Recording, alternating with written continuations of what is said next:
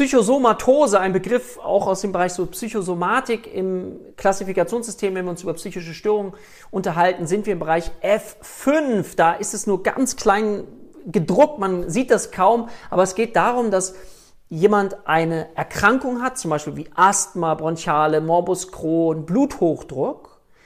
Das heißt, wir haben anatomische Veränderungen, wir können das sehen, die Erkrankung gibt es, aber wir wissen, dass diese Psyche oder dass die Psyche einen erheblichen Einfluss auf das Ausmaß der Erkrankung hat. Ja, Asthma, Belastungsasthma, wenn ich Stress habe, dass das dann dadurch auch ausgelöst werden kann. Und das ist so ein bisschen der Unterschied auch zur Psychosomatik, der somatoformen Störung, wo es eben keine anatomische Begründung für gibt und trotzdem eben Befindlichkeiten, körperliche Befindlichkeiten mit einhergehen. Aber bei der Psychosomatose haben wir diese anatomischen Befunde, die uns dann aufklären können, aber die Psyche spielt eine entscheidende mitbedingte Rolle.